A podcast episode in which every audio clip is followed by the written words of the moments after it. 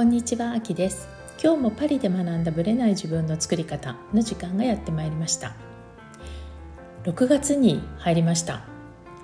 パリはですね夜9時ぐらいまで明るいんですよ。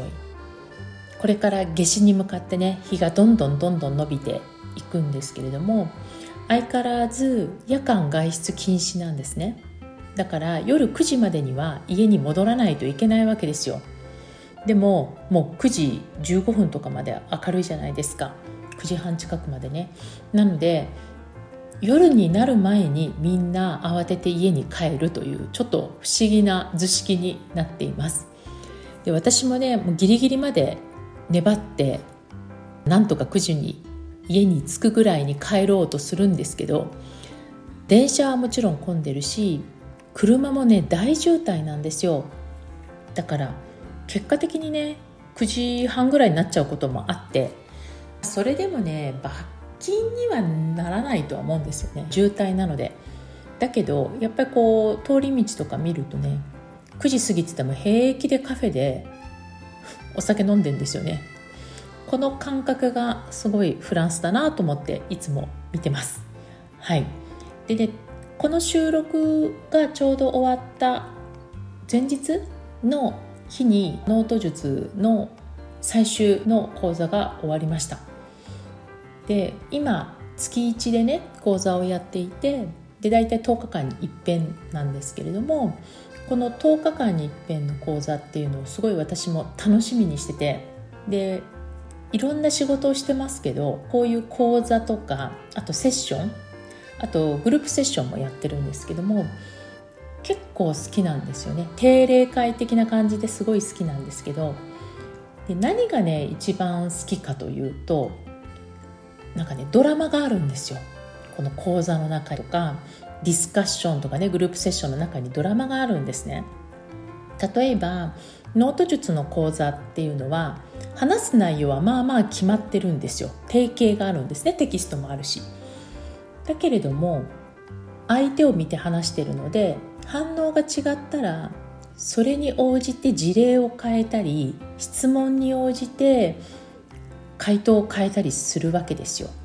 で同じ回答は基本しないんですね。同じ回答っていうか同じことを喋ってるけど全く一言一句同じで話してないんですね。でなぜかっていうとね相手によって変わるからなんですよ。で例えばセミナーとかで私が一番好きなのって質問コーナーなんですよ。つまり相手からどんな質問が飛んでくるかわからないけれどもその質問のやり取りがドラマなんですね。私にとっては。だからね質問を受けない人とかいるらしいんですけど絶対質問を受けませんってこう喋りっぱなしで終わる人もいるみたいなんですけど意味がわからない。一番楽しいところなんでやんないんだろうみたいなところはちょっとあります。で私はこの対話がすごく好きなんじゃないかなと思うんですね。でこの対話の中から出てくる気づきだったりドラマだったりこういうのをすごい楽しむタイプです。でこの間もね、まあ、そのノート術の中でこう1ヶ月でね6キロ以上のダイエットに成功された方がね叶いましたみたいな感じで書いてくださってたんだけれどもでそこでもちろんおめでとうっていうでみんなで喜んでるんですが私が一歩先に進んで対話をしたいなと思ったのは彼女は彼女で今までもダイエットはしてきたわけですよ。だけどうまくいかなかったり続かなかったりしてたのになんで今回はうまくいったんだと思うでそのやってきたこととか考えてきたことをぜひ書き出してみてみたいな感じでやり取りをしたんですねコメントで。そしたら彼女は彼女なりにそれをまた書き出す。でこれも対話なんですよ。今までと何が違ったのって質問しない限り彼女は「やった!」で多分終わってるかもしれない。でもここで対話を一つ進めることによってあなるほどなるほどこういうところが前回と違ったんだって本人も気づけるしもちろんそれを聞いてるというか読む立場もみんなわかるからすごく勉強になるっていうこれがすごく私は楽しいですね。で昨日もねそのノート術の中で質問とかねコメントをじゃんじゃん入れてくださいみたいな感じで話してるんですけどもある方がね突然事例の中でねノート術を書いた直後に実はノートにね8年間ぐらい付き合ってる彼とね今年中に結婚するって書いてたんですって。でそしたらなんと先週末で別れてしまったと。別れるっていうことをもちろんね意識してないわけじゃないですか。でも何が起こっちゃったんですかねみたいな。でまあミラーアプローチとかね他ではこういうことをイメージしてたんですよみたいなことも書いてくださって。でこれも対話なんですよね。どういう意味かっていうのはねまたあの講座の中では説明してるんですけどもこれを彼女が自分の事例として挙げてきてくれたことで一歩対話が進むしで実際にそれを聞いてたみんなもすごく勉強になる。もう質疑応答の時間と一緒ですよね。でそう考えるとこういう対話っていうのは不毛な対話だとあんまり意味がないかもしれないけどこういう対話ってすごく実りがあるし勉強になるし気づきになるしすごく人生を豊かにしてくれるものじゃないかなと思います。今日もねある方と喋っていてどうしてもあきさんにシェアしたい本があるんですって教えてくれてで私その本知らなかったんですよね。でこういうことが書いてあってこういう話なんですよとか言って。なるほどって。でこの気づきを私にシェアをしたいという、まあ、その意図もねすごく嬉しかったし私もね思わずその場で Kindle あるわみたいな感じでポチったんですけどなのでこういうシェアしたいとか質問したい聞いてみたい一歩先に行ってみたいみたいな純粋な気持ちだったりシェアしたいという気持ちが結果的にみんなの生活あるいは知性とかねそういうものを豊かにしてくれるっていうのは多分ねそれが一番好きなんだなっていうことを昨日今日を通じてね感じました。ということで皆さんも自分の生活が豊かになることああとね生活が豊かになるというか気持ちいいっていうので言えば最近ねマルシェ行った時に必ずね常連さんということもあってハーブをいつもくれるんですね。でその時に応じてくれるハーブが違ったりするんですけどもしリクエスト聞いてもらえるんであれば今日はこの辺りでみたいな感じで私頼むんですけど最近はねミントを頼むようにしてんですね。頼むようにしなくてもくれるケースが多いんですけどでミントをね昔はもらってもミントティーぐらいしか出てこなかったんですよね。でも今お水を飲む時にミントを茎ごともちろん洗ってですけど茎ごとボトルに入れてミント水を作ってんですよね。そうするとねすごいフレッシュな感じでお水が飲めるし結構デトックス効果もあるのでこれもね一つの私の心を豊かにしてくれる日常の一部に今なってます。皆さんの日常を豊かにしてくれるものって何かありますか？ぜひぜひまたシェアをしていただきたいなと思います。対話についてはね、まあ、もちろんあのクライアントさんとしかなかなかできないんですけど、まあ、ノート術の方でもやってますのでノート術興味がある方は6月やってますのでまたいらしていただきたいなと思います。で7月からは私も養成講座の方も担当することになると思います、まあ、その辺についてはねまた追ってお知らせしていきたいなと思います。それでは本編スタートです。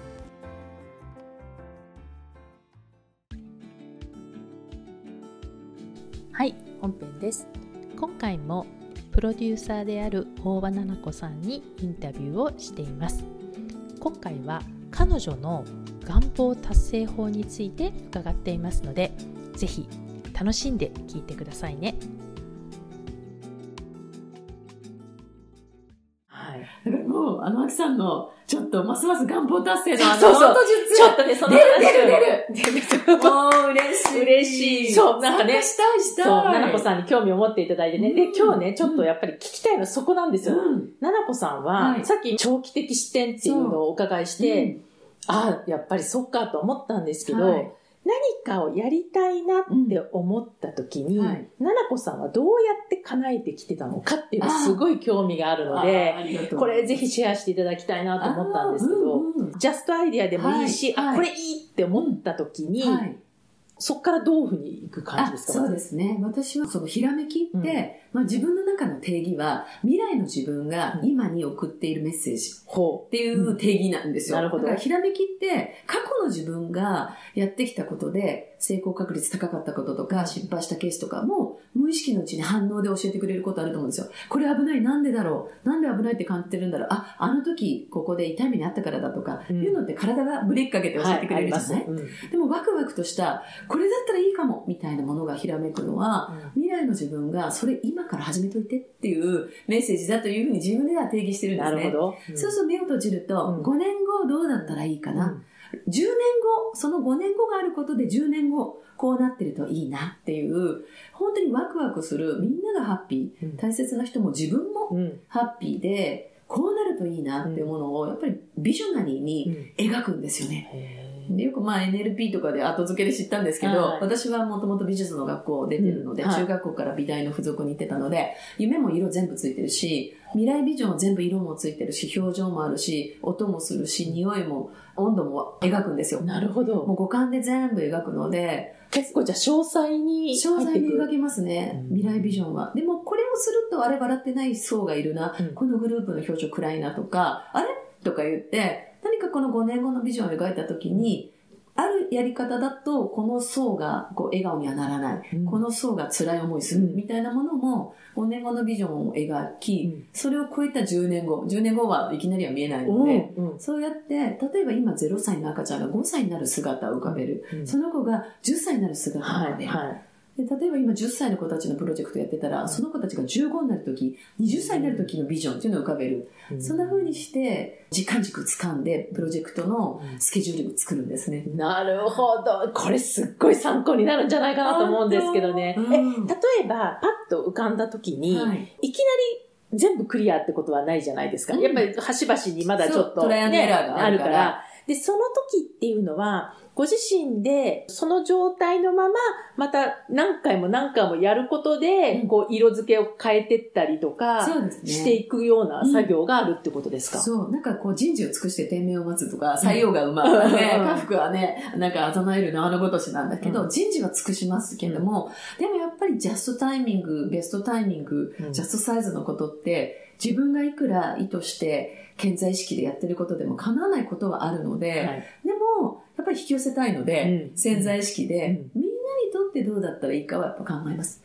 ただ、責任を持って良い仕事をしたいし、良いプロジェクトマネジメント、プロデューサーでありたいので、自分がハッピーにワクワクとエネルギーをかけられるってことは重要ですよね。でも、自分前提なんだけど、でも、プラス、まあ、周りというか、他の人たちもっていうのも必ず入ってるっていう入ってますね。で特にやっぱりこうメンバーの熱量っていうのは、周りをインフルエンスしていくためにも、すごくチームプレイでずっとやってきてるので、チームの熱量というのは大事。ただ、チームの中で、あれって、なんか今違うのかなっていう方はね、自然に外れていかれたりとかもあるから、ねもちろんトライアンドエラーの中ではエラーはいっぱい経験してます。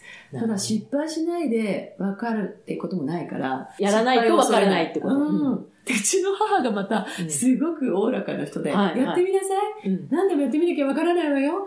でもこのビルだって、この公園だって人間が作ったのよっていう人なんですよ。なるほど。なので、やってみるっていうことにだけはちゃんと勇気を出します。なるほどうね。んそこに躊躇なく行くっていう感じ。やってみなければ分からないから。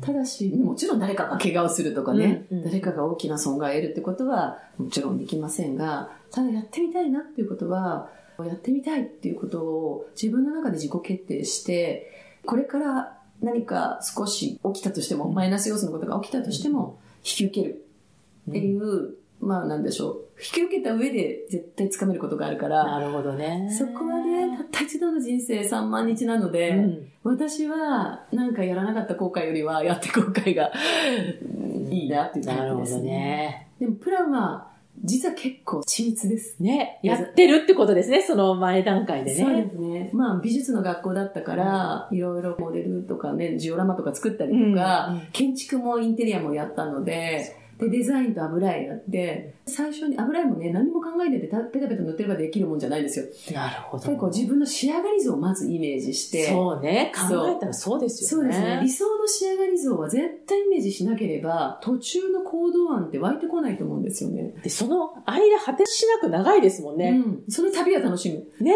うん。一日でできるもんじゃないから、そう。だから鮮明に描いた後、うんそこまでの道のりをそう。楽しまないそうですと、ね。まず5年後に仕上がってるっていうイメージをするものと、10年かかるっていうイメージをものと、あと15年すれば一般化っていうのは、これまで関わらせていただいたプロジェクトや、自分が開発したプロジェクトで、15年でどれぐらいに仕上がって広がるかが体験をいただいたので、今ね、もうこの年齢で子育ても終わって、はい。第5子が大学生になって、おめでとうございます もう本当母親大学修学旅行。あ長かったですね。5人だからおね。弁当29年作。でも今回はもう今後は自分の本当に冒険とか、うん。自分のチャレンジがうん。今までよりももっと無邪気にできるので、うん、なんか本当でも5年かけるものっていう、で、どういう風なリズムで作っていけばいいのかは、もしかしたらまあ体感にもうなんか感覚的にまあ入っちゃってるあると思うんですが、ただやっぱりプロジェクトってチームで共有していくので、年間スケジュールの立て方の時には、ノートをすごく書くので、アキちゃんのノート術。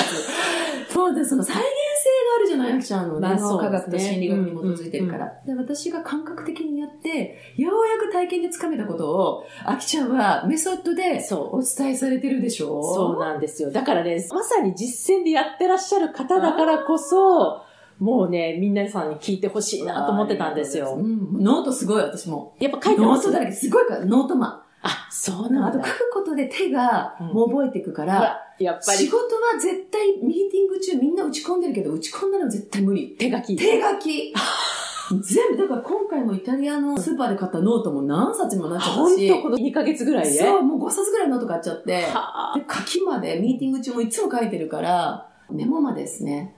えじゃあさっきおっしゃってた5年のああいうビジョンとかも全部ノートに書いてる絵で書いてる。絵と文字。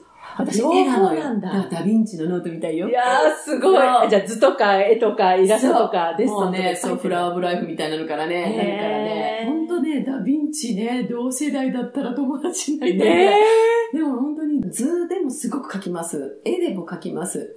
で、コンサートホールがいっぱいになってる図とか、タロットミュージックセラピーで、すごく人々が笑顔になってる絵とかうん描いちゃいますね。すごい。やっぱりね、ノート術実践者だね。だからさすがだって、こう言語、単語だけだと、まあそれは左脳優位にならないと書けないものだし、右脳と左脳のね、多分私脳梁が太いタイプだと思うので、はい、はい。ただ両方使う。うんでも目を閉じて、絵でわっと描いて、それを言語化して翻訳してノートを書いてる感じです。ここの右脳と左脳のね、うんこの言語とイメージの行き来を良くするために、うんなんかできることってないですかね？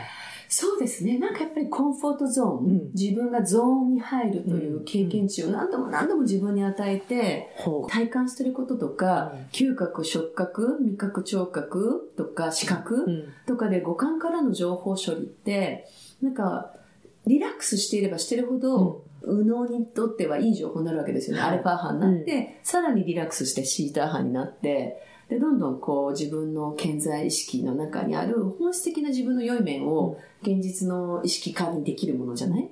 うん。なんかこう、人が自分をよく思ってくれるためにこれやるじゃなくって、うん本質的な自分の快適な状態、はい。コンフォートゾーン、うん、それを何度も何度も何度も体に味わわせてあげると、それがパッケージとなって、すごく緊張してしまう場面でも、あ、今から最善が起きますようにって、まあおまじないみたいな、うんその体感を自分が最も緊張してしまう直前に再現できる。なるほうんどね。それで会議とかも結構私もパブリックスピーキングの機会が多いので、はいですね環境省のね、うんアンバサダーとか、はい。ね、何千人もの前でスピーチするなんていう経験値を多くいただいてきたので、すごく緊張して自分が自分からずれてしまいそうだな。うん自分軸からずれてしまいそうだなって時は、普段から本当の自分が素敵な自分でいられるようなコンフォートゾーンの場に身を置いて、うん色水に自分という白い布を浸すかのようにね、ほー、うん面白いその。時の体感をよく味わって覚えておいて、自分軸がぶれそうな場でその体感を再現する。すごい。瞑想だったり、うんうん見ると落ち着くアファーメーションになるような絵でもいいし、ね、よくそれは NLP とかでもアンカーリングって言いますよね。ますよね。うんでそのアンカーリングをもう全細胞でやってる感じ。はあ、もう体全体を使うんだね。ね。いいかも。うん確かに。多分こううんみんなマインドとか脳だけで、うん特に左脳だけで承認欲求だったりすることをはい乱暴と勘違いしたりするはい。じゃないですか。はでも本当自分が最も良い周波数でいられるときに、多くの引き寄せとか、うんコンフィデンス、同調が起きると思うし、はいはい本質的な共感とか、うん本質的にこの人と仕事がしたいって感じていただけることってそういうことだと思うんですよね。なるほどね。うんいやー、相変わらず、楽しいな。奈々子さんとお話しするとね。いろねいろいろ本当に。そう、ねあれ今後ね、うんそう、エスプリナチュール。はい。うん、本当フランス発うの、ん英語で言えばナチュラルスピリットだよね。はい。はい。日本語で言うと、まあ、自然回帰でもいいし、自然創造でもいいんだと思うんですけど、地球は本当みんなの住まいだし、もうみんなの惑星なので、今、クライメート、こうね、温暖化とか、脱炭素化とか、そうですね。いろんな気候変変動とかね、ライフスタイルシフトから気候変動も変えていこうって今なってるので、はい。なんかこれは日本だけでやることじゃないし、世界でね、繋がっていこうというステージに入ってきてるのを確信するので、はい。こちらの実はフランスのね、省庁の方々ともちょっと動かせ始はい。ね、動きたいなと思ってますし、今いろんな国際カンファレンスのね、お話もまた生まれてきましたので、いよいよ形にする上にねまた。さらにこの5年後、5年以内に、はい。大きなステージに入っていくって。うんそなんか最後に聞きながら思って聞いてみたいなと思ったことを一個最後で聞かせていただいていいですか、はいなんかご縁がこう繋がっていくパターンすごく多いじゃないうですか。はい。ご縁がいい形で繋がっていくために何か意識されてることってあります？私、なんだろうなまあ本当に本質と本質っていうか、嘘つかないというあか、あ、なるほあどね。の、。私と過ごしていただいたり、うんミーティングしていただいたり、ね、ブレインストーミングだったり、ビジネスのディスカッションしていただいたり、ズームでもそうですけど、実りある良い時間、次が見える、うん。進化、進む変化の化、はい。と深い変化の化、あ進化と深化の時間にならなければ意味がない。確かに。で、不快な時間になっては意味がない。うん。本当に24時間365日の82年しかないとしたら、うんもったいないじゃない、はい人生の3分の1は仕事。人生の3分の1はベッドの上睡眠。うん人生の3分の1がね、なんか家族時間とか、そうね大事な人との時間だったら、すべてにおいていい時間にしたいなとは思ってます。で、まあフランスにいても、世界中どこにいても言われるのは、はい。いつも笑顔だねってう言われる。ん。本当そうですね。うん。だから、ええー、と思って。うんで、あと、この間、ミラノで会った人にも、この間も日本人とね、会ったんだけどね、ずっと笑ってるのよって言われて、えって私たちがうん、なんかこう、微笑んでることって、ヨーロピアンにはそんな風に映るんだと思って、ああ、なるほど新鮮でした。いね。つも笑ってるよねって言われて、それはどういう意味で言ってるんだろう？こちらが元気をもらえるって言ってたので、そうなんあだ。の、ヨーロピアン女性はう、んそんなに、普段は、そんなに笑わないのかなと思いまあましたし確かにね、人によっては、もしかすると、意味もなく笑ってるって思う人もいるんですよ。特に日本の人は。うんいつもニコニコしてるけど、逆に何考えてるかわからないって言われるケースもあるんですけど、ね。でも、その元気を与えたり、そこで快適なね、うん空間とか雰囲気作りになってるケースは多いと思う。うんこっちの人はあんまり、まあ、イタリアはわかんないですけど、パリなんか笑わないもんね、あんまりね。そうみたいね。うん。私が接する方々はね、すごく日本大好きな方々で、うん多分、うんまあ、ミーティング中とかも嬉しくて笑ってくださっちゃってるんだとは思うんですけど。だから嬉しい時はね、感情表現は激しいから、あそこはオープンなんだけれども、なんかこう余計なことでニニコニコしないみたいなところがあるから、ー、その差入ってまが、せんよ。そうそうそうみたいな感じだよね。そう、スイッチ入った時すごい。よね。差が激しい。よね。面白い。スイッチ入っちゃってる時のエンジョイぶりがすごい。そう。あの、ダンスしてわーってい。うね、弾けちゃう感じなんですよね。そうそう。だから多分、そうじゃない。時は、全然そうじゃない。んで。そうですね。そうね。だから今、アキちゃん最後に聞い。てくださった何か意識してることがあるとすれば、ポジティブさってい。うのはすごく大事にしてる。ねう。ん、だってネガティブで人が元気づけられることない。し、無理にね、激しく元気づけようなんて思ってない。けど、心地よさとか、まあ、もし95%が非言語の部分であるとしたら、はい、はい。そのエネルギーマネジメントはしたいなと思ってます。大事。エネルギーマネジメント、うんキーワードですね。ねはい。またじゃあ、来年以降、ノートでまずお会いして、ねねまた夏終わってくるから。わかりました。お待ちしてます。ねまた話聞かせてください。本当ぜひぜひありがとうございました。うんありがとうございました。この番組は毎週日本時間の木曜日の夜に配信されています。配信場所は iTunes のポッドキャスト、Google ポッドキャスト、Amazon Music、Spotify などから聞くことができます。YouTube も時間差はありますがアップされています。iTunes のポッドキャストは登録ボタンを押していただくと自動的に新しい回が配信されます。また、週2回 Facebook とインスタでライブを行っています。ポッドキャストとはまた違う視点でマインドについて、願望を叶えることについてお伝えしていますので、ぜひよかったらこちらも参加してください。アーカイブは期間限定で見れますので、詳しくはパリプロジェクトのホームページをご覧ください。パリプロジェクトで検索していただければすぐに見つかります。また次回お会いしましょう。